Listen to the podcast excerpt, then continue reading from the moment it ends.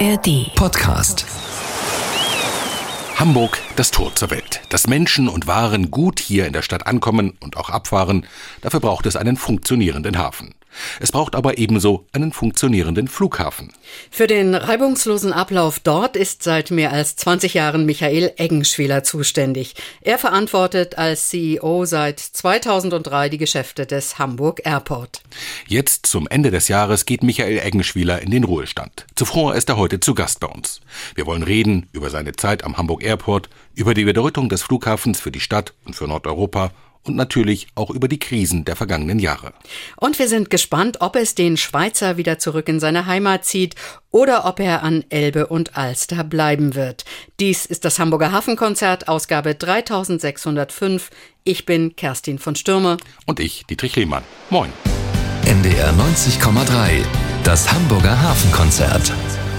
Das Hamburger Hafenkonzert bei NDR 90,3 heute am dritten Advent. Und zu Gast ist Michael Eggenschwiler. Bis Ende dieses Jahres ist er noch der Chef des Flughafens Hamburg. Herzlich willkommen, Michael Eggenschwiler. Ja, guten Tag, Frau Stürmer. Wir wollen in diesem Hamburger Hafenkonzert über den Flughafen sprechen, über Michael Eggenschwiler natürlich und all das, was damit zusammenhängt. Michael Eggenschwiler, der Flughafen Hamburg. Da können sich ganz viele Menschen zwar vorstellen, was da passiert, aber der Flughafen Hamburg, das ist ja eine große Anzahl an Menschen, an Firmen, an Material. Führen Sie uns mal ein bisschen ein in das Thema. Wie viele Menschen arbeiten am Flughafen?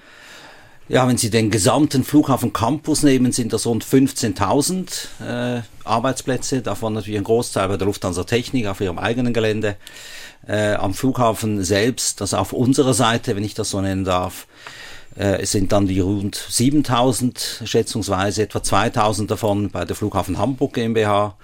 Und das sind ja Berufe äh, von allen äh, Berufssparten, also von der Feuerwehr bis zur Buchhaltung, vom Ingenieur bis zum äh, Gepäcklader, äh, von der Polizeileute, Feuerwehr und so weiter. Also eine faszinierende Breite von Berufen und Leuten, äh, die man am Flughafen trifft, nicht nur als Beruf, sondern auch als, als Passagiere. Mhm. Wenn man mit den Leuten am Flughafen spricht, dann ist mein Eindruck häufig, die machen das relativ gerne. Ich meine, wir können nicht mit allen reden, aber da ist so eine Art Gemeinschaft auch, oder? Ja, also das ist, äh, war mir auch immer wichtig, dass wir uns als, als eine Airport Family verstehen, und zwar alle, also nicht nur die, die bei der Flughafen Hamburg GmbH arbeiten, sondern die alle am Standort sind, dass man zusammen ja ein Produkt, eine Dienstleistung anbietet und je mehr dieses Gemeinsame durchkommt, desto mehr muss das auch beim Passagier dann auch ankommen, verstanden werden. Und es ist, äh, das gebe ich auch gerne zu, eine sehr spannende Branche, weil man natürlich jetzt immer den Bezug hat zum Reisen, zu Ferne, zu anderen Ländern, zu anderen Kulturen. Wir haben spannende Zeiten hinter uns, darüber wollen wir noch ausführlicher reden. Sie überblicken ja einen relativ langen Zeitraum. Ähm, wir stehen jetzt kurz vor Jahresende. Wie fällt die Bilanz des Flughafens in diesem Jahr aus?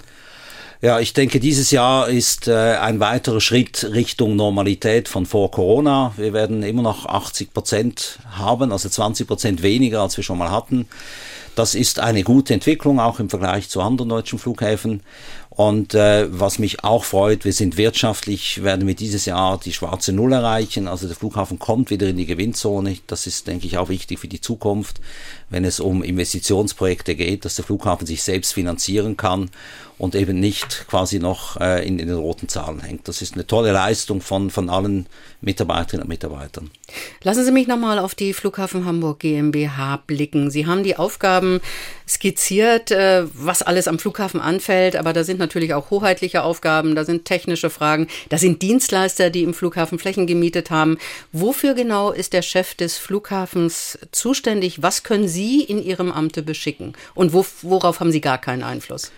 Ja, das, das wäre jetzt eine ganz, ganz lange Diskussion oder äh, Ausführung, die ich machen könnte. Grundsätzlich stellt der Flughafen ja eine Infrastruktur zur Verfügung für, für Luftfahrt. Ähm, und in diesem Bereich geht es primär darum, äh, angefangen bei den Start-Landebahnen, beim Vorfeld, bei den Terminals, die Gepäckanlage gehört dazu. Das sind die, die, die Grundinfrastrukturen. Dann ist der gesamte Flugbetrieb, also das Steuern des, des Flughafenbetriebes, also welche Maschinen wohin kommen, wie gerollt wird. Äh, und dann ist ganz viel Koordinierungsarbeit bei vielen Dienstleistungstätigkeiten, ob das jetzt das Gepäckthema ist, ob das die Sicherheitskontrolle, ob das Check-in ist, ob das Polizei, ob das Zoll ist. Und das ist dann eine große Koordinierungsaufgabe, wo der Flughafen ja nicht alle Tätigkeiten selbst macht, sondern dafür sorgen muss, dass Zusammenspiel von allen gut funktioniert. Und da bin ich wieder bei der Airport Family. Je besser man sich in der Familie versteht, desto runder läuft es dann auch. Hm, das Management und das Organisieren, aber sind Sie weisungsberechtigt? Zum Beispiel, wenn an der Sicherheitskontrolle, was ja viele Menschen bewegt hat in den letzten Monaten in der Sicherheitskontrolle, was nicht läuft. Wie machen Sie das? Können Sie sagen, hier brauchen wir mehr Leute oder sagt dann der Bund, nee, danke, das machen wir mit unseren Firmen selber? Das ist so ein Thema, wo der Flughafen letztendlich keine Verantwortung im, im Sinne des Auftraggebers trägt. Das ist ein Dienstleister der Bundespolizei und da ist es wichtig, dass wir eben im gemeinsamen Austausch sind und dass wir natürlich dort die Möglichkeiten, die wir haben, der Einflussnahme des Gesprächs auch der, der Fakten, also dass man auch mit Daten zeigt, wie, wie lange Wartezeiten sind, dass man darauf einwirkt. Aber die schlussendliche Entscheidung, die trifft dann die Bundespolizei in diesem Fall zusammen mit ihrem Dienstleister. Aber Sie bekommen den Ärger ab. Also wenn jemand unzufrieden ist, weil er zu lange in der Schlange gestanden hat, weil er eben seinen Flieger nicht rechtzeitig bekommen hat, dann bekommen Sie das ab. Bekommen Sie ab, ab und zu auch mal Lob? Das gibt's auch, ja. Also da kann ich bestätigen, es gibt auch durchaus äh, immer wieder Leute, die durchaus sagen, dass sie äh, sich, sich wohlfühlen am Flughafen, dass sie gut durchgekommen sind, äh, dass es ein schöner Flughafen ist, ein Flughafen der kurzen Wege. Also die Dinge gibt's auch. Ich höre immer wieder Leute, die sagen, ich habe nie Probleme, das funktioniert. Äh, die gibt's auch, aber wie oft im Leben ist das manchmal gefühlt die schweigende Mehrheit. Freude und Ärger am Flughafen. Wir sprechen mit Michael Eggenschwiler hier in diesem Hamburger Hafenkonzert gleich weiter. Michael Eggenschwiler, Ende des Jahres geht's in den, ich sag jetzt mal Ruhestand. Wie genau der aussehen wird, darüber sprechen wir in dieser Sendung auch noch. Lassen Sie uns ein bisschen schauen auf Ihre Karriere. Sie sind heute 65 Jahre alt, geboren in Basel. Man hört, Sie kommen aus der Schweiz. Wo sind Sie dann in die Schule gegangen und was war damals eigentlich so der Berufswunsch des Michael Eggenschwiler? Ja, ich bin in Basel aufgewachsen, bin dort äh, in, in Rien in die Primarschule gleich an der Grenze zu Deutschland. Also ich hatte immer schon Bezug, grenznahen Bezug. Bin dann ins Realgymnasium, heißt heute auch nicht mehr so, habe acht Jahre Latein gehabt zur Matura. Können Sie noch? Und, nein, also ich, ich ich, ich könnte das eine oder andere äh, ambulare spazieren gehen, das war eines der ersten Worte, die man gelernt hat. Ähm, aber ich fand es auch Latein ganz wichtig, weil es einfach äh, letztlich fürs Sprachverständnis eine wichtige, wichtige Basis war. Und ja, ich hatte immer schon eine Affination, einen Reiz zur Luftfahrt. Äh, meine, meine Großeltern äh, lebten in England zu der Zeit und ich bin als kleiner Junge, sind wir dann in den Sommerferien nach England geflogen und damit hat mir, ich sag mal, ein bisschen Virusluftfahrt immer schon gepackt. Dann hätten Sie auch Pilot werden können, oder? Ja, das hatte ich auch mal im Sinn, wie, wie so viele. Und habe dann aber für mich gedacht, zuerst die, die Schule, die, das Universitätsstudium, ich habe Betriebswirtschaft in St. Gallen studiert, äh, fertig machen und dann kannst du mal schauen, Pilot. Und äh, irgendwie kam es nie so weit und das habe ich auch nie bereut, weil ich glaube, ich habe, äh, was ich beruflich machen konnte, eine riesen Vielfalt an Themen gehabt, äh, die ich nicht missen möchte und die ich als Pilot in der, in der Form, in der Breite nie gehabt hätte. BWL in St. Gallen, ist das so die Garantie für eine internationale Karriere? Es ist ein gutes Sprungbrett. Ich glaube, die, die Ausbildung ist gut. Bis heute ist das ja eine der, der anerkannten Universitäten. Danach ist es aber jedes Mann, jeder Frau seine eigene Sache, was man da mit der Ausbildung macht und welche Chancen man hat, wie man die ergreift und wie man die dann umsetzt. Sie haben, äh, glaube ich, gestartet bei Corsair, eine Airline, die man hier nicht kennt. Vielleicht können Sie mal kurz erklären, was, was ist das für eine Airline gewesen und wie ging es dann bei Ihnen weiter? Ja, Crosse war eine schweizerische Regionalfluggesellschaft, äh, die zu Zeiten, als die Liberalisierung kam in der Luftfahrt, eine der Pionier-Airlines war in diesem Gebiet. Das waren dann kleinere Strecken, aber mit kleineren Maschinen. Ist übrigens auch äh, Basel-Hamburg geflogen äh, zum späteren Zeitpunkt. Und das war für mich äh, spannend, weil das war wirklich ein Pionierunternehmen. Der Geschäftsführer, der Gründer äh, war, war und ist ein Pionier. Ich habe heute noch guten Kontakt zu ihm. Und so bin ich als junger Mensch in so ein, ein Startup, wenn Sie wollen, reingekommen und habe letztendlich Unternehmen von der Pike auch gelernt, die die volle Breite und die Faszination dann eigentlich so beginnen können, äh, auch wirklich vieles von der Pike auch zu lernen, aber auch zu sehen, wie ein Unternehmen geführt wird. Später ging es dann zur Swissair. Ähm, heute hat die Schweiz ja keine eigene Airline mehr. Ist das nicht ein bisschen so ein Trauma für die Schweiz? Ja, ich glaube, der, der Untergang der Swissair, und äh, ich bin ja bis zum Ende des Swissair, nicht ganz bis zum Ende der Swissair geblieben, äh, war schon traumatisch in den Tagen. Also, dass die ganze Flotte am Boden stand, äh, man äh, Konkurs ging. Äh, ich, ich hatte damals die Verantwortung für 800 Mitarbeiterinnen und Mitarbeiter. Das war eine ganz schwierige Zeit, wenn man nicht weiß, wie geht's wirtschaftlich weiter. Und das war sicherlich wirtschaftlich auch ein Trauma, weil die, die Swissair ist ähnlich wie die Lufthansa hier, war das Aushängeschild für das Land und dass das plötzlich am Boden stand, war natürlich wirklich eine, eine wirklich schwierige Zeit. Was ist da passiert im Flugverkehr, dass so namhafte Fluggesellschaften wie die Swissair es nicht überlebt haben? Ich denke, da kommen ganz eine Menge von äh, Kriterien zusammen, äh, sicherlich auch gewisse Managementfehler, die, die gemacht wurden. Äh, die Schweiz hatte immer in der Luftfahrt das Problem, dass man einen kleinen Heimmarkt hatte und, und dann eine Größe wollte, die schwierig war in der damaligen Zeit zu erreichen. Man, man hat Fluggesellschaften ja aufgekauft, aber man konnte nie die Mehrheit übernehmen, sie voll integrieren. Und das war dann letztendlich wirtschaftlich schwierig und hat zum Ende dann leider zum Konkurs geführt. Äh, dann gab es ja die Auffanggesellschaft, die heutige Swiss, äh, die sich seither ja wunderbar gut entwickelt hat und inzwischen ja Bestandteil des Lufthansa-Konzernes mhm. ist. Was auch zeigt, dass eben kleine Staaten durchaus dann sich an größere anlehnen müssen, wenn es wirtschaftlich nicht klappt. Wann hat sie es eigentlich hinaus in die Welt gezogen? Also Schweiz war irgendwann zu klein und was kam dann?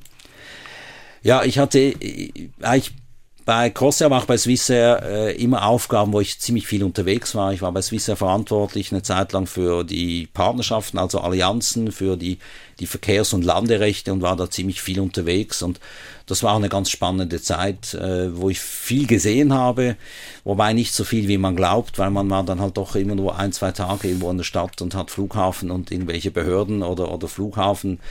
Äh, Gesellschaften oder Airline-Gesellschaften gesehen, aber eine spannende Zeit, weil man auch mit ganz vielen Kulturen zusammenarbeiten musste, äh, sich mit vielen einigen musste auf Abkommen und äh, das hat mich auch immer fasziniert, die, diese Weite und diese Vielfalt an, an Kontakten, die man hatte. Irgendwann kam Hamburg. 2003 sind Sie nach Hamburg, zum Hamburg Airport gekommen. Ähm, war das so ein bisschen Wunschziel oder war da eher der Zufall mit, spielte der Zufall eine Rolle? Das war reiner Zufall. Ich, ich hatte, ich bin ja nach Ende der Swissair habe ich ein Jahr lang Beratung gemacht und in diesem Jahr hatte ich auch zwei, drei Beratungsthemen mit Flughäfen und dann war mir das nicht ganz fremd und dann kam einmal der Anruf eines Headhunters. Ich kam nach Hamburg, hatte das Vorstellungsgespräch und äh, bin dann nach Hause, meiner Frau gesagt, das ist schon eine schöne Stadt und am nächsten Tag kam der Anruf und sagt, wir hätten sie gerne. Und dann habe ich, weiß gar nicht, wie schnell das dann ging, habe ich mit meiner Frau dann übers Wochenende gesagt, doch, ich mache das. Und äh, so sind wir dann hier gelandet und äh, haben es nie bereut. Ja, mit dem Ausspruch, es ist schon eine schöne Stadt, ist es wahrscheinlich nicht getan. Wahrscheinlich tagte da noch der Familienrat und äh, da wurde besprochen, ziehen wir alle zusammen von der Schweiz in den Norden das war so und ich sag mal, die Schwierigkeit, die wir noch hatten, dass unser Sohn zu der Zeit in den USA als Austauschschüler war, also da mussten wir noch quasi Ferngespräche führen, äh, um das dann hinzubekommen. Äh, ist aber so dann ausgegangen, äh, wie wir alle wissen. Äh, und ich, ich, kann sagen, beide unsere Kinder haben sich in Hamburg vom Beginn weg wohlgefühlt, äh, haben ihre Schule hier beendet, haben dann zwar beide in der Schweiz studiert, aber sehen auch Hamburg heute nach wie vor als äh, ihre zweite Heimat. Sie haben einen Sohn und eine Tochter? Das ist richtig. Und was ist aus denen geworden? Haben Sie die auch mit diesem Luftfahrtvirus infizieren können? Ja, jein. Zum einen, mein Sohn hat auch in St. Gallen Betriebswirtschaft studiert. Äh, also da bin ich auch ein bisschen stolz, dass er das so gemacht hat. Äh, er hat äh, auch eine Karriere dann begonnen bei Flughafenabfertigung, wo er dann für die auch mal in Singapur war. Also auch ihn hat es immer in die Welt gezogen. Und heute arbeitet er bei einem äh, Technologieunternehmen äh, als quasi Entwicklungschef, äh, die auch in Flughäfen zum Teil arbeiten. Und unsere Tochter hat äh, Hotelfach studiert in der Schweiz, äh, an der Hotelfachschule in Lausanne und ist heute in London, äh, auch bei einem jungen Startup-Unternehmen, das die Hotellerie berät. Also so gesehen, Mobilität, unterwegs sein, ist schon, glaube ich, in der Familie angekommen. Michael Eggenschwieler ist der Vorsitzende der Geschäftsführung des Hamburg Airport. Er ist zu Gast heute hier im Hamburger Hafenkonzert. Michael Eggenschwieler, lassen Sie uns über die Bedeutung des Hamburger Flughafens sprechen. Es gab und gibt Kritik, dass von Hamburg aus zu wenig Direktverbindungen in die Welt gehen. Haben Sie da Einfluss drauf? Sind das weniger geworden oder ist das nur gefühlt unsere Wahrnehmung als Passagiere? Ja, zum einen kann ich vielleicht sagen, dass die Anzahl Strecken, die wir heute haben, äh, entspricht wieder dem, was wir vor Corona hatten. Äh, das sind etwa 120 bis 130 Strecken, die, die regelmäßig bedient werden. Das sind primär europäische Strecken äh, von Großstädten, von Drehkreuzen bis zu den touristischen Zielen, aber auch äh, sogenannter ethnischer Verkehr, also Gebiete von Leuten, die hier arbeiten und dann nach Hause fliegen.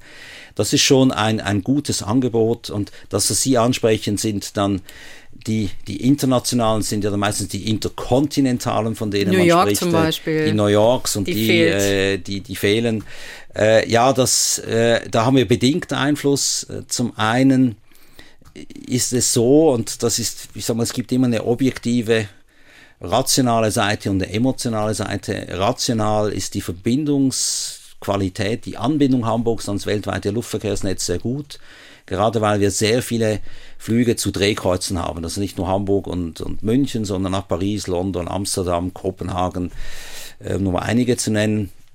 Und das Emotionale ist, dass natürlich auf der Karte der direkte Flug über den Nordatlantik nach New York, nach Boston und so weiter fehlt. Äh, da ist der Flughafen äh, mit vielen Gesprächen unterwegs mit Fluggesellschaften, um die davon zu überzeugen, dass der Markt Hamburg ein attraktiver ist, dass da genügend äh, Nachfrage besteht. Und äh, da stellen wir halt immer wieder fest, dass, dass wir dort auch in Konkurrenz zu Drehkreuzen sind, die natürlich durch die Anziehung von vielen Flügen auch in kleineren Städten, ich sage immer gerne, Frankfurt hat den kleineren Markt als Hamburg, was jetzt Nordatlantik angeht, äh, aber mit dem Drehkreuz der Lufthansa sind halt dann so viele Flüge, dass ein Großraumflugzeug nach New York voll wird. Und äh, da müssen wir jetzt schauen, dass man eben den Markt, den wir haben, auch mit äh, solchen Angeboten bedienen können. Sei das von hier in Drehkreuze in den USA, sei das eben auch mit Maschinen, die jetzt auch in Hamburg gebaut werden von Airbus.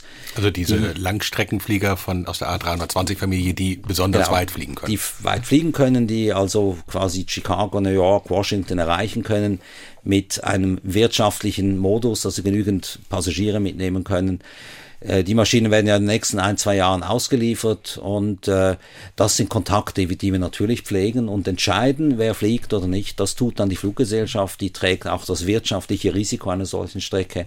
Und wir können damit unterstützen mit guten Daten, was den Markt betrifft, also wie viele Leute würden fliegen und äh, daraus ihre eigene Wirtschaftlichkeit dann zu berechnen ist man, Sie haben angedeutet, man ist da auch in Konkurrenz zu anderen Flughäfen in Deutschland, in Europa.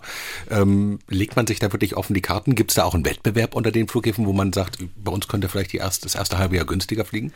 Den Wettbewerb gibt's und den gibt's auch zunehmend, weil viele Städte äh, ähnlich wie Hamburg sagen, wir sind auch eine wichtige Stadt und wir brauchen auch noch Berlin zum Beispiel.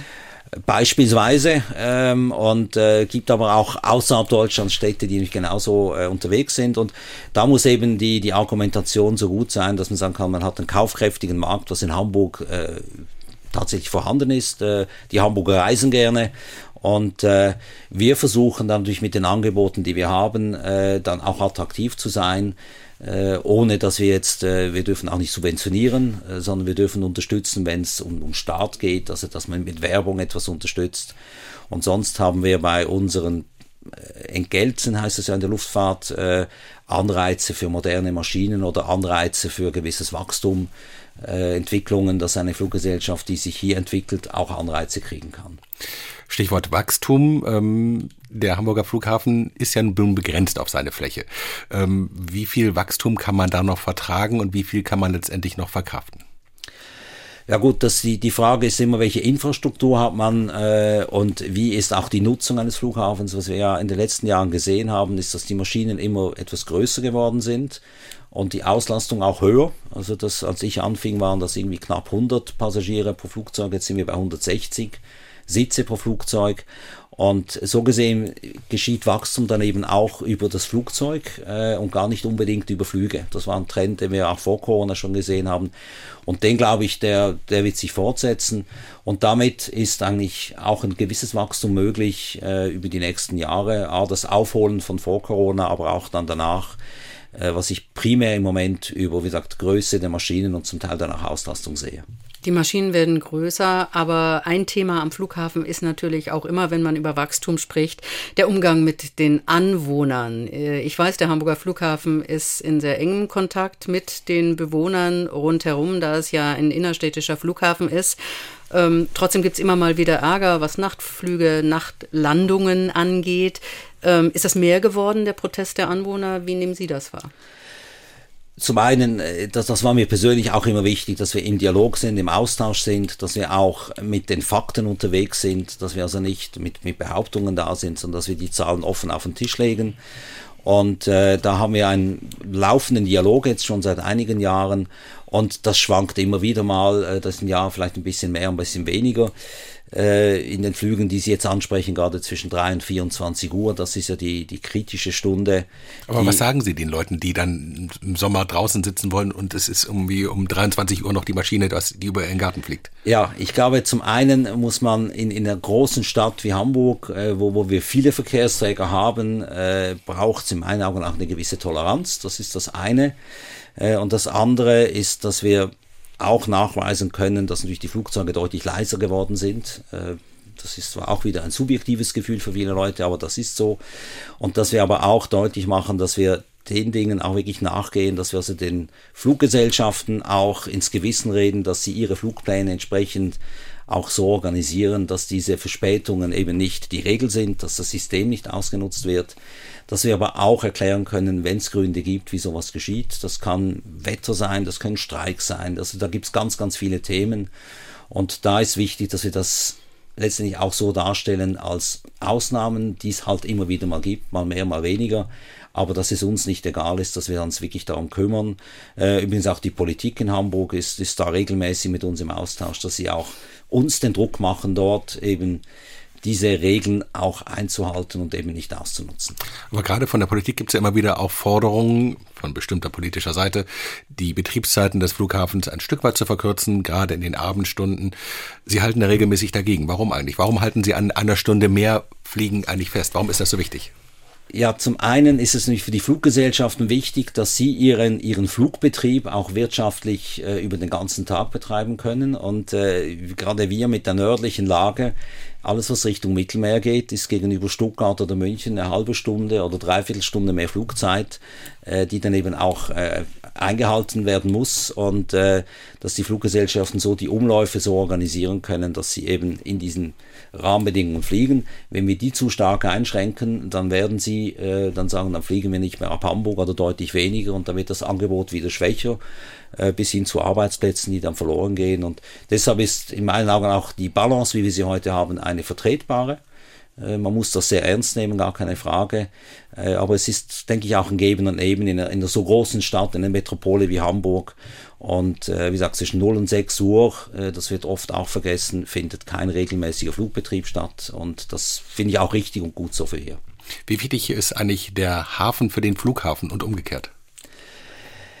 Ja, also zum einen äh, ist in den letzten Jahren äh, wichtiger geworden, weil wir äh, einiges an äh, Kreuzfahrtpassagieren haben, die quasi nach Hamburg fliegen und in Hamburg äh, oder auch in Kiel dann ins Kreuzfahrtschiff äh, umsteigen.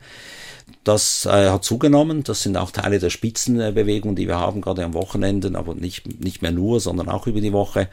Und äh, wenn Sie die Luftfracht oder die Fracht ansprechen, äh, ist da ganz wenig, weil der, der Flughafen ist ja kein Frachtdrehkreuz wie das Köln oder wie das Leipzig ist, sondern bei uns ist Fracht äh, Beifracht, also die fliegt auf der Linie mit und das sind primär Kleinsendungen, sehr viel Schiffsersatzteile, sehr viel Flugzeugersatzteile, medizinisches Gerät, äh, das in der Luftfracht mitgeht, aber in dem Sinne nicht zu vergleichen mit, äh, mit dem, was der Hafen an Mengen hat.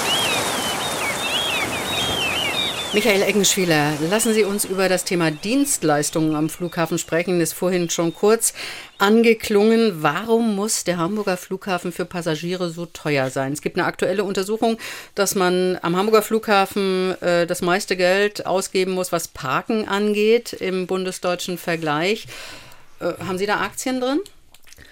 Äh, nein, habe ich nicht. Äh, ich glaube, man muss nur solche Auswertungen auch äh, präzise lesen. Also das Parkhaus 5, glaube ich, ist, ist angesprochen worden als teures. Das ist das Parkhaus, das gedacht ist für die Tagesflieger, also Geschäftsleute, die am Tag morgens das Auto hinstellen, abends zurückkommen und äh, die nicht das Auto den ganz, die ganze Woche dort parken. Äh, wir haben ein sehr differenziertes äh, Parkpreissystem und wenn jemand vorweg bucht, äh, das Parkhaus 1 beispielsweise bucht, haben wir sehr wettbewerbsfähige Tarife und äh, da achten wir auch darauf, dass wir das balanciert haben. Und ich, ich glaube, wie bei vielen Themen ist es auch, dass man sich etwas vorbereitet und schaut, wo kann ich wie parken und derjenige, der vielleicht ganz knapp kommt und dann einfach sich irgendwo hinstellt, dann überrascht ist, wenn er jetzt den, den vermeintlich besten Parkplatz, aber dann auch etwas den teureren erwischt hat. Nun ist die Gastronomie auch nicht gerade günstig. 0,3 Flasche Wasser kostet mal eben, ich glaube, 3,50 Euro. Äh, nehmen Sie so teure Mieten? Auch das nicht. Ich, ich glaube, natürlich muss der Flughafen äh, Mieten nehmen, die, äh, die auch letztendlich äh, wirtschaftlich vertretbar sind. Aber auch da haben wir jetzt beispielsweise gerade in Corona-Zeiten äh, mit unseren Mietern äh, wirklich gute Vereinbarungen getroffen, äh, dass wir möglichst viele oder fast alle von ihnen halten konnten über die Zeit. Das war uns auch wichtig, äh, auch für deren Arbeitsplätze, für deren Mitarbeiter und auch für das gesamte Angebot. Und natürlich sind solche Angebote auch etwas markt äh, abhängig und äh, auch die Dienstleister, die das anbieten, haben ihre Kalkulationen, die sie natürlich machen müssen. Stichwort Service am Flughafen. Sie haben in den letzten beiden Sommern, im vorletzten mehr als im letzten, negative Schlagzeilen gehabt, dadurch, dass Flieger viel zu spät gekommen sind und dass besonders viele Koffer eigentlich nicht mitgekommen sind. Ähm, manche haben erzählt, es würde auch schon direkt in den Terminals müffeln, weil die Koffer vor sich hingammeln. Ähm, hat Sie das irgendwie unruhig schlafen lassen? das hat mich geärgert. Äh, das, das kann ich schon sagen, weil ich sage mal, gerade das, das Wiederhochfahren nach Corona war für die ganze Branche schwierig. Äh, vor allem in den 22 äh, war das ganze System ich, wahrscheinlich etwas positiv überrascht über die große Nachfrage. Und äh, die Themen, die Sie jetzt ansprechen, waren vor allem Koffer, die äh, an Drehkreuzen dann nicht mitkamen und nachgeschickt wurden. Und wo wir zum Teil auch nicht wussten, wann wie viele dieser Koffer kommen. Und die kommen dann ganz normal und müssen dann getrennt äh, dann aufbereitet werden, äh, händisch verarbeitet werden durch Dienstleister. Und äh, das war vor allem im letzten Sommer. In diesem Sommer äh, haben wir davon nichts gehört. Da haben die, die Airlines äh, wirklich gute Arbeit gemacht. Die haben auch Personal aufgestockt. Und wenn es mal vorkam, äh, was es geben kann, wenn Sie jetzt Frankfurt war mal einen Tag unter Wasser äh, mit vielen gestrichenen Flügen, da werden Sie am nächsten Tag mit Sicherheit solche Koffer dann wieder haben. Das haben die ziemlich gut gemeistert. Also das heißt, jetzt zu den Weihnachtsferien gibt es quasi eine Garantie von Ihnen, dass die Koffer wirklich mitkommen und B, dass man auch nicht zu lange in der Warteschlange steht bei der Sicherheitskontrolle? Es, es wäre schön, Herr Lehmann, wenn ich garantieren könnte, dann würde ich das natürlich tun. Äh, ich kann Ihnen nur versichern, dass äh, alle am Flughafen äh, damit mit hoher Energie dabei sind, dass solche Dinge eben funktionieren und klappen. Ich kann Ihnen sagen, also beginnen bei mir, aber auch Viele der Mitarbeiter und Mitarbeiter ärgert das genauso, wenn es nicht rund läuft, weil äh, es hat ja jeder Spaß an seiner Arbeit, wenn es funktioniert. Und das Zusammenspiel mit allen klappt. Da sind wir wieder bei der Airport Family, die wir vorhin angesprochen haben. Das ist der Ehrgeiz, den, den alle haben. Und äh, ich sage mal, es geht dann auch viel entspannter für alle. Flughafenchef Michael Eggenschwieler ist noch bis Jahresende im Amt, geht dann in den Ruhestand. Ähm, wenn man sich die letzten, ich sag mal, anderthalb Jahre anschaut, dann haben sie wirklich ja keine leichte Zeit gehabt. Ähm, Im Sommer 23 Klimaaktivisten, die den Ferienstart letztendlich für viele ruiniert haben, weil sie sich auf der Rollbahn festgeklebt haben. Und dann jetzt im November noch eine Geiselnahme, wo der Flughafen ja sehr lange Zeit stillstand. Da ist viel Kritik dran geworden, auch an dem Sicherheitskonzept des Flughafens. Sie haben immer betont, wir erfüllen alle Anforderungen, wir machen alles richtig. Aber kommt man da nicht doch nochmal ins Grübeln? Also zum einen ist es so, wir haben ein Sicherheitskonzept, das ja auch regelmäßig überprüft wird, das auch auditiert wird, äh, nicht von uns, sondern wirklich von, von, von externen und das auch abgestimmt ist mit, mit den Sicherheitsbehörden. Das, das ist, ich glaube, das, was wir auch äh, letztendlich immer wieder betonen, dass wir dort Auflagen erfüllen. Es ist so, wenn man jetzt diese Geiselnahme nimmt, dass man danach äh, letztendlich ein Sicherheitskonzept wieder ansieht und sagt, das sind jetzt Themen, die man so nicht hat vorhersehen können, äh, auch in den Vor, also letztendlich an den Planungen nicht und dass man dann reagiert. Das haben wir auch sehr schnell getan. Wir haben ja dort jetzt äh, diverse Maßnahmen sofort ergriffen, aber wir sind auch dabei, jetzt weitere bauliche Maßnahmen zu treffen, äh, die wir in der Umsetzung haben. Die Bestellungen sind gelaufen. Und wir sind auch dabei, das Konzept auch jetzt nochmals zu überarbeiten. Ich glaube, Sicherheit ist, ist ein Thema, das man immer wieder neu ansehen muss. Und äh, ich kann nur sagen, ich bin schon lange in der Branche.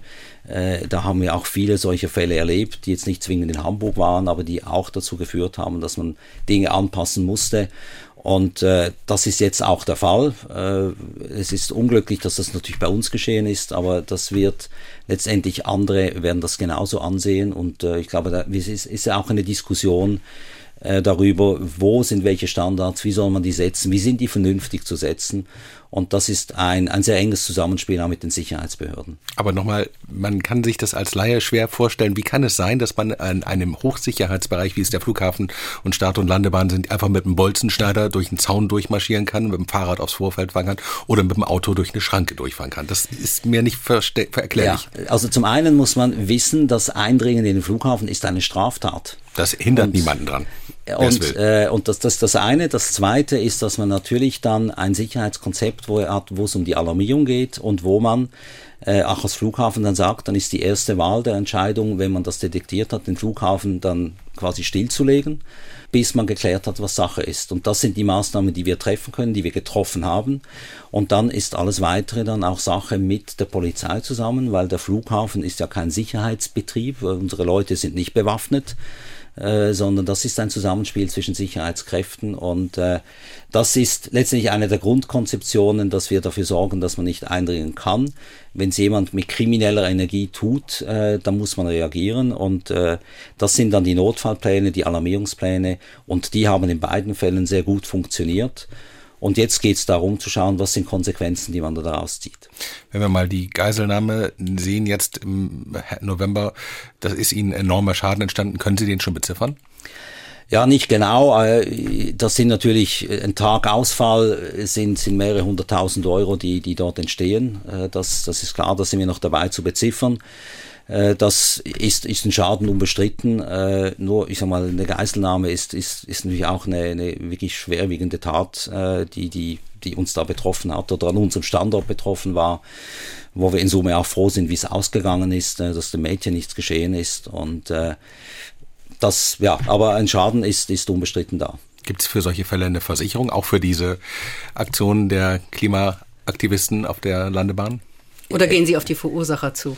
Also wir gehen natürlich auf die Verursacher zu. Äh, das haben wir auch relativ schnell auch, auch deutlich gemacht. Wir haben einen Strafantrag schon gestellt und äh, sind jetzt dabei, auch letztendlich den Schaden äh, letztendlich ziemlich minutiös zusammenzutragen, weil wenn man das einklagt, muss man das auch belegen. Und da werden wir die, die rechtlichen Möglichkeiten natürlich ausnutzen. Wir wissen spätestens seit Nizza und Berlin, dass Autos als Waffe gebraucht werden können, wie auch äh, jetzt bei der Geiselnahme der Mann, der mit dem Auto einfach da durch den Zaun gefahren ist. Muss man da nicht äh, auf dem Vorfeld, das ist ja ein Riesengelände, der Flughafen generell aufrüsten und sagen, also wir müssen irgendwie vorsorgen, dass sowas nicht mehr passiert. Es ist ja nicht nur dann, wenn es passiert ist, dass man was unternimmt, sondern dass man es verhindert. Ja, das ist eine der Konsequenzen, die, die wir jetzt gezogen haben. Und äh, wir haben ja, wie gesagt, äh, die, die Zufahrten jetzt deutlich geändert, jetzt schon äh, mit zum Teil mehr personellem Einsatz, zum Teil mit geschlossenen Toren. Und die Investitionen, die wir machen, werden genau dahin sein, dass eben solche Zufahrten in, in Zukunft in der Form nicht mehr möglich sind. Michael Eggenschwiller ist zu Gast im Hamburger Hafenkonzert hier bei NDR 90,3. Er wird Ende des Jahres als Chef des Flughafen Hamburgs ausscheiden. Er geht in den Ruhestand, wie immer der aussehen wird. Darüber reden wir später. Wir müssen aber noch mal zurückblicken, Michael Eggenschwiller, auf die Jahre der Pandemie. Wenn man in so publikumsintensiven Branchen wie der Reisebranche arbeitet, da war man davon besonders betroffen als der Lockdown kam und dann gar nichts mehr ging, was haben Sie gedacht? Haben Sie gedacht, Sie sind im falschen Film? Denn erlebt hatten wir das ja alle noch nicht, dass zum Beispiel der Flughafen, dass da so gut wie gar nichts mehr ging. Ja, das war eine ganz, ganz schwierige Zeit, die natürlich, die, die, die auch über Nacht kam. Äh, das war innerhalb von zwei Wochen ging es von, von Normalbetrieb auf, auf Null. Äh, die Terminals waren leer. Und das war schon eine Zeit, wo es schwierig war, weil wir schnell entscheiden mussten, schwierige Entscheidungen zu treffen hatten. Also beginnend bei Kurzarbeit für die Mitarbeiter, äh, was wir auch ganz schnell mit dem Betriebsrat dann vereinbaren konnten. Und das dann ja fast über zwei Jahre äh, waren wir in Kurzarbeit. Wir haben Investitionen gestoppt, äh, Kosten runtergefahren, wir haben Terminals teilweise außer Betrieb genommen. Und wir mussten dann ja auch schauen, quasi nach vorne, was sind die Annahmen, die wir treffen, wie, wie und wann es wieder hochgeht.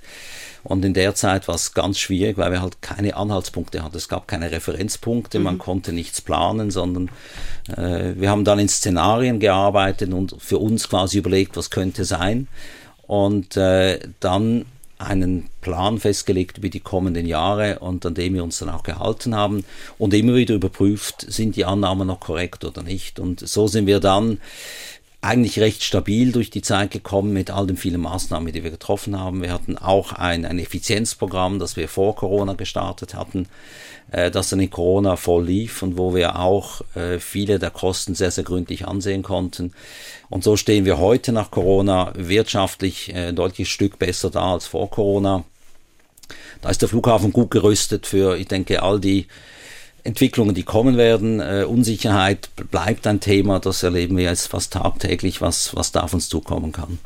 Aber was ist dann damals noch geflogen? Also ganz geschlossen war der Flughafen ja nicht während des Lockdowns. Nein, der war zum Glück nie ganz geschlossen. Es war eine politische Entscheidung, nicht zu schließen. Andere äh, Flughäfen haben es gemacht. Haben es gemacht und das war auch eine Hamburger Entscheidung, äh, auch im Bund, äh, nicht zu schließen. Wir hatten in der Zeit eigentlich etliche Sachen medizinischen Flügen, also ob das Patientenflüge waren oder ob das medizinische Güter waren, äh, die geflogen sind.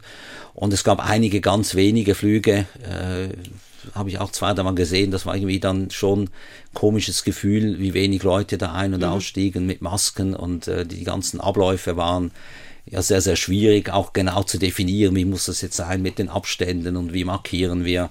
Das war schon äh, irgendwo auch unheimliche Zeit, auch in den Terminals zu sein, auch mit, mit Mitarbeitern zu sprechen, die ja zum Teil dann da waren, die immer wieder gefragt haben, wann geht's wieder hoch und wann steigt der Verkehr wieder.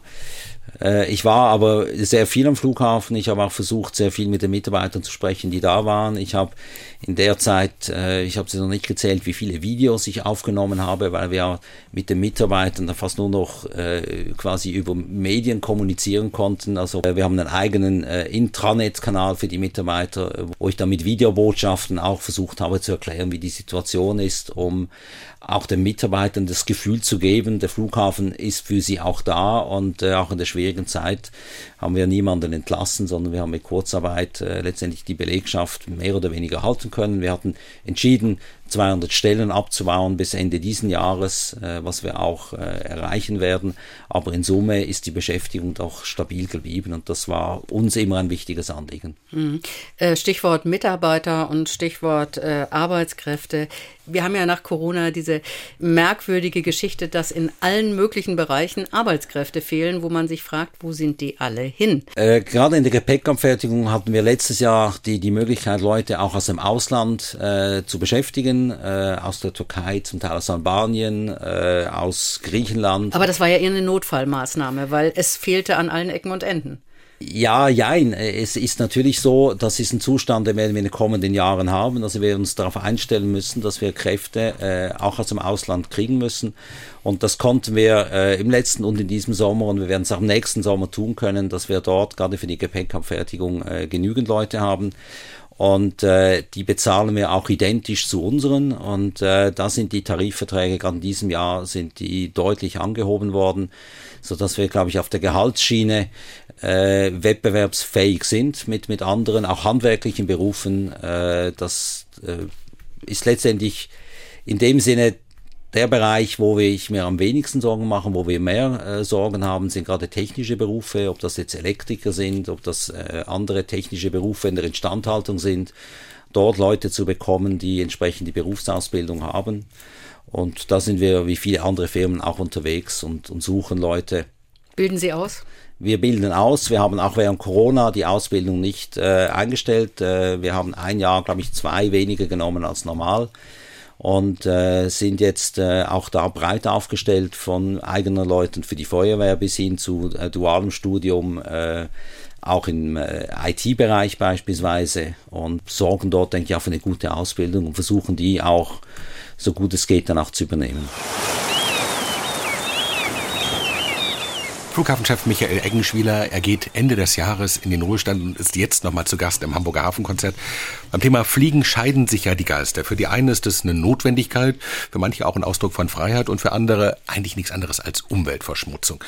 Ähm, wie gehen Sie mit diesem Thema Umweltverschmutzung um? Sie haben ja besonders äh, als Flughafen mitten in der Stadt darunter zu leiden. Das Thema Lärm haben wir schon angesprochen, aber das Thema Abgase bleibt ja noch. Ja, das Thema Luft, Umwelt äh, ist, ist für mich eigentlich in meiner Amtszeit auch immer ein ganz wichtiges gewesen, weil wir als Flughafen natürlich Stadtnähe sind und auch zeigen müssen, was äh, wir als Flughafen tun. Wir sind als Flughafenorganisation CO2-neutral seit Ende 21 und wir haben auch jetzt den Plan, dass wir bis 2035 CO2-frei werden. Das betrifft aber nur die Emission am Boden. Das betrifft die Emission am Boden, aber das ist für uns als Unternehmen, denke ich, ein ganz wichtiger Beitrag. Was heißt denn das konkret, CO2-neutral? Also das heißt, dass beispielsweise alle Fahrzeuge, die fahren, äh, keine Abgase mehr haben, weil sie entweder elektrisch fahren oder mit Wasserstoff äh, oder mit Gas zum Teil heute. Dass wir aber auch die Energie umweltfreundlich äh, erzeugen werden, also mit, ähm, wir werden einen eigenen Windpark bauen mit sechs Windkrafträdern, die dann den grünen Strom liefern, mit dem wir dann nicht nur die Beleuchtung machen, sondern perspektivisch auch die Beheizung dann äh, über Elektrik funktionieren kann und damit der Betrieb wirklich CO2-frei sein wird. Das äh, andere ist, äh, ich sag mal, die Luftfahrt selbst ist dabei, jetzt genauso äh, diesen Weg zu gehen. Der wird auch vorangehen, ist heute schon, ich habe vorhin erwähnt, die neuen Flugzeuge mit Neo-Triebwerken, die deutlich weniger Abgase produzieren, weniger Lärm produzieren, die sind schon da. Die unterstützen wir auch, indem sie weniger Landentgelte bezahlen als die, die alten äh, Maschinen. Das wird ein Prozess sein, der geht voran. Genauso gehen wir voran mit äh, Forschungsprojekten Richtung Wasserstoff als Antrieb. Auch das wird für die Luftfahrt eine Option sein. Äh, auch noch sehr am Anfang, aber da sind wir mit, äh, mit Airbus dabei, wir sind mit der Lufthansa Technik dabei, mit dem Deutschen Zentrum für Luft- und Raumfahrtforschung, dass wir eben in diesen Themen mit unterstützen, dass dieses Zusammenspiel, das es dann braucht, auch wirklich so aufgebaut ist, wenn dann äh, neue Energieträger kommen, dass der Flughafen auch vorbereitet ist. Sie haben es angesprochen, äh, Airbus, Lufthansa Technik, der Flughafen, alle arbeiten an dem Thema grünes Fliegen. Airbus selbst sagt, 2035 wollen wir das erste Wasserstoff-Mittelstreckenflugzeug auf den Markt bringen. Was bedeutet das konkret für den Flughäfen? Was müssen Sie da machen, damit diese Flugzeuge auch tatsächlich irgendwie am Flughafen abgefertigt werden, betankt werden können und auch sicher äh, gehandelt werden können? Ja, der Flughafen muss dann die Infrastruktur bereitstellen, dass eine Betankung dann eben möglich ist, also dass die Zulieferung des Wasserstoffs in dem Fall flüssig oder gasförmig, äh, wie kommt er zum Flughafen, wie wird er gelagert am Flughafen und wie kommt er dann ins Flugzeug Sie planen auch eine Pipeline. Äh, das äh, kann eine Pipeline sein, muss nicht. Das kann man auch äh, wie heute über die Straße bringen. Aber das sind genau die Fragen, die wir jetzt gemeinsam mit all diesen Partnern voranbringen, damit wir eben die Standards, die es dann braucht, auch hier dann bei uns einführen können. Michael Eggenschwieler ist zu Gast im Hamburger Hafenkonzert der Chef des Hamburg Airport und er ist auch Chef der Hamburger Wasserstoffgesellschaft. Hamburg will ganz, ganz viel tun oder tut viel in Sachen grünem Wasserstoff als Antrieb für die Luftfahrt. Wir haben gerade drüber gesprochen schon und Hamburg hat große Pläne, in diese Wasserstoffproduktion einzusteigen, plant immer noch einen großen Elektrolyseur in Moorburg im Hamburger Hafen. Aber die Pläne verzögern sich. Dort ist schon wieder einer der Investoren ausgestiegen. Und ob sich der Bund beteiligt angesichts der Finanzlage im Bund, ist das auch noch äh, nicht so ganz klar. Was heißt denn das für Hamburg? Ja, Hamburg ist in Sachen Wasserstoff, denke ich, weit vorne. Da gibt's viele Projekte, jetzt nicht nur äh, in Marburg, sondern auch äh, Industrien, die sich ansiedeln, auch Anlieferung von Wasserstoff nach Hamburg. Und äh, den Weg, denke ich, wird Hamburg ganz konsequent weitergehen. Da wird es auch darum gehen, die Industrie mit zu motivieren. Äh, es wird aber auch äh, an der Regierung bleiben, äh, dass sie die Rahmenbedingungen so setzt, dass eben investiert werden kann. dass die Rahmenbedingungen klar sind, dass sie verlässlich sind und das sehe ich in den nächsten Jahren als ganz wichtige Aufgabe, auch für die Politik, dieses, diese Rahmen zu setzen und dann wird die Industrie das entwickeln können. Da gibt's viele technische Möglichkeiten, die schon da sind, gerade jetzt in meinem Bereich, äh, wenn ich synthetische Kraftstoffe ansehe für die Luftfahrt, da gibt's äh, letztendlich die, die Konzepte, die da sind, aber die Skalierung muss eben kommen und die wird ein Zusammenspiel sein, auch als Import äh, von Wasserstoff oder Derivaten dann vorbereiteten. Und deshalb auch die Zeit, die es braucht. Da haben wir kürzlich eine Roadmap vorgestellt, die auch zeigt, das geht bis 2040, 50, bis das alles soweit ist. Und Je früher man beginnt, desto besser. Und wenn es Hamburg gelingt, hier auch äh, gewisse Industrien anzusiedeln, ist das auch für den Standort, denke ich, eine gute Chance, sich zum Thema Wasserstoff auch für die Zukunft zu, zu profilieren. Michael Eggenschwieler, wie wir alle hören, sind Sie kein geborener Hamburger, sondern man hört den leichten Schweizer Akzent. Bis vor ein paar Jahren hatte die Schweiz ein Konsulat in bester Lage hier am Hamburger Rathausmarkt. Das wurde 2009 geschlossen. Jetzt werden die Schweizer in Hamburg von Ihnen als Honorarkonsul vertreten. Wie müssen wir uns das vorstellen? Ja, eigentlich ganz einfach, dass äh, jemand die Schweizer Fahne in, in Hamburg hochhält, äh, Anlaufstelle ist für Fragen äh, jeglicher Art. Allerdings nicht für Fragen nach Pässen oder Ausweisen, weil das macht die Botschaft in Berlin. Auch nicht nach Steuererleichterungen. Auch nicht nach Steuererleichterungen. Also von dem ist es, ist es letztendlich Kontakt, Netzwerkpflege, äh, die, ich, die ich hier in Hamburg für, für die Schweiz machen darf äh, etwas, das mir Spaß macht, äh, auch etwas Abwechslung bringt, weil man den ein oder anderen Kontakt dann so hat, den man sonst nicht hätte.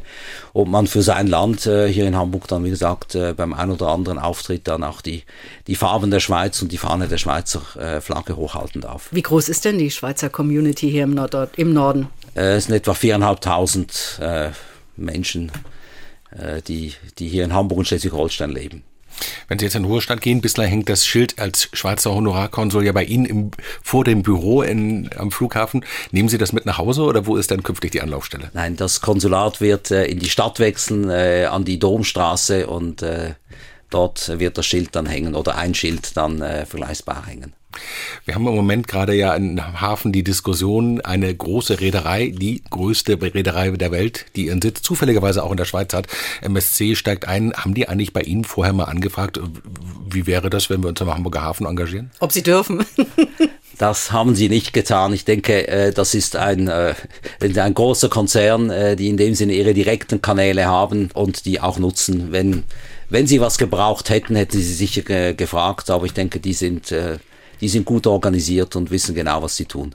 Michael Eggenspieler, Ende des Jahres scheiden Sie als Geschäftsführer des Flughafens Hamburg aus. Ihren Nachfolger gibt es schon. Das ist richtig. Das ist der Kunsch. Das ist äh, der jetzige zweite Geschäftsführer, der ab 1. Januar dann den, den Vorsitz der Geschäftsführung übernimmt. Und am 1. April kommt dann Frau Berit Schmitz dazu und dann ist das, das Duo in der Geschäftsführung wieder, wieder komplett. Die können das beide? Ja, das können die bestimmt. Wann wird denn Ihr letzter Arbeitstag sein? Mein letzter physischer Arbeitstag wird der 22. Dezember sein. Dann habe ich noch ein paar Tage Urlaub bis, bis Ende des Jahres. Mit welchen Gefühlen gehen Sie da zum letzten Mal ins Büro? Ja, das, soweit habe ich noch gar nicht gedacht. Äh, wird sicher ein komisches Gefühl sein, weil ich meine, das war jetzt 21 Jahre. Äh, letztendlich tagtäglich ist man da, man kennt das Umfeld. Äh, und äh, ja, dann zu räumen wird, wird sicherlich speziell sein, auch ein bisschen emotional sein aber äh, auch etwas, wo ich sage, da kann ich mich auch auf etwas Neues freuen, äh, meine Zeit mir dann selbst einzuteilen. Und ich weiß auch, dass das Unternehmen in gutem Zustand ist. Das sind gute Leute. Das Thema ist äh, wirtschaftlich, sozial, ökologisch gut aufgestellt und gerüstet für die Zukunft. Haben Sie sich eine Frist auferlegt, wie lange Sie dann nicht wieder zum Flughafen zurückkommen, um Ihren Nachfolgern das Leben nicht so schwer zu machen? Ich, ich werde als Passagier mit Sicherheit wieder zum Flughafen kommen, weil wenn ich fliege, fliege ich ab Hamburg. Und äh, ich werde aber nicht in die Büros gehen, das äh, habe ich mir auch vorgenommen. Das äh, hatte ich, als ich äh, quasi übernommen habe, auch nicht. Und äh, deshalb weiß ich, wie gut es ist, wenn der Vorgänger nicht jeden Tag dasteht und äh, mit vermeintlich guten Hinweisen dazu zugange ist. Also da werde ich mich hüten. Wenn mich jemand was fragen will, darf er das natürlich tun. Aber ich bin, wie gesagt, dann Privatperson. Michael Eggenschwieler, wir haben vorhin gehört, dass das Büro des Honorarkonsuls der Schweiz umziehen wird in die Domstraße. Deshalb können wir davon ausgehen, dass Familie Eggenschwieler hier in Hamburg bleibt? Das können Sie definitiv, ja. Und was kriegt dann mehr Zeit in Ihrem Leben? Gibt es Hobbys, wo Sie sagen, endlich habe ich die Zeit dafür? Ja, da, da gibt es verschiedene Dinge. Äh, wir haben zwei Enkelkinder, die in der Schweiz leben, also die werden sicherlich auch ein bisschen Zeit kriegen. Und äh, ich, ich reise gerne.